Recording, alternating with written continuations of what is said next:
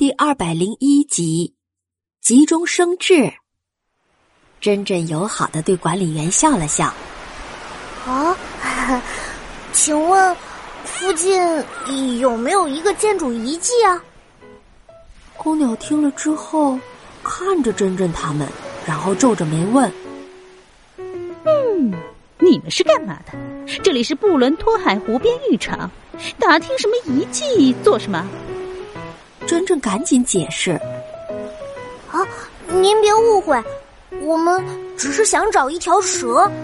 听说蛇住在遗迹附近，所以想去瞧瞧。”可是鸥鸟非常不耐烦，挥着翅膀驱赶真真和小伙伴。啊！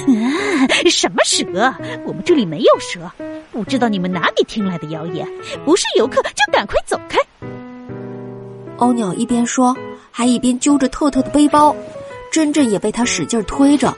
爱焦急的不断解释，可是那个管理员却像回避话题一样，就是一个劲儿的撵他们走。特特被拽得烦躁不已，不过就是打听一下路嘛，又没有影响浴场的秩序，干嘛要这么对待他们呀？这么想着，特特扭了一下身子。从欧鸟的拖拽当中挣脱出来，然后叉着腰，理直气壮的说：“谁谁说我们不是游客了？我们就是游客！你不要这样推推搡搡的。”鸥鸟先是一愣，然后轻蔑的笑了：“哼，三个小孩子，你们家长呢？湖边浴场不允许儿童独自进入。”珍珍眼珠一转，急中生智。他对着远处沙滩的动物们挥着翅膀，大声喊：“啊，妈妈，妈妈，我们在这里！”兔兔也配合着招手，一边招手一边对欧鸟说：“真的不好意思，爸爸妈妈还在等我们。要是他们看到你对我们动手动脚的……”欧鸟刚要说什么，真真已经向爸爸妈妈那边跑去了。爱对欧鸟做了个鬼脸，拍打着小翅膀，和特特一起跟上了珍珍。欧鸟有些疑惑，还摸了摸自己的后脑勺，盯着他们的背影，低声嘟哝着：“呃，什么呀？难道是我误会了吗？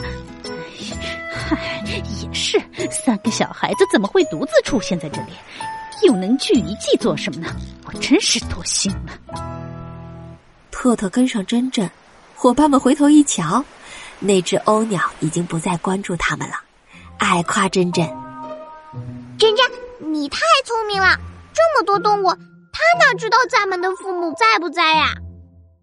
真真却有些严肃，他小声对伙伴们说：“刚才管理员的行为很怪，他好像并不想让我们知道附近有遗迹这件事。”不仅对遗迹和蛇避而不谈，还想把寻找遗迹的我们赶走。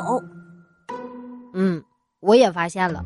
不过他越是这样，就越能说明真的有一个神秘的遗迹在附近。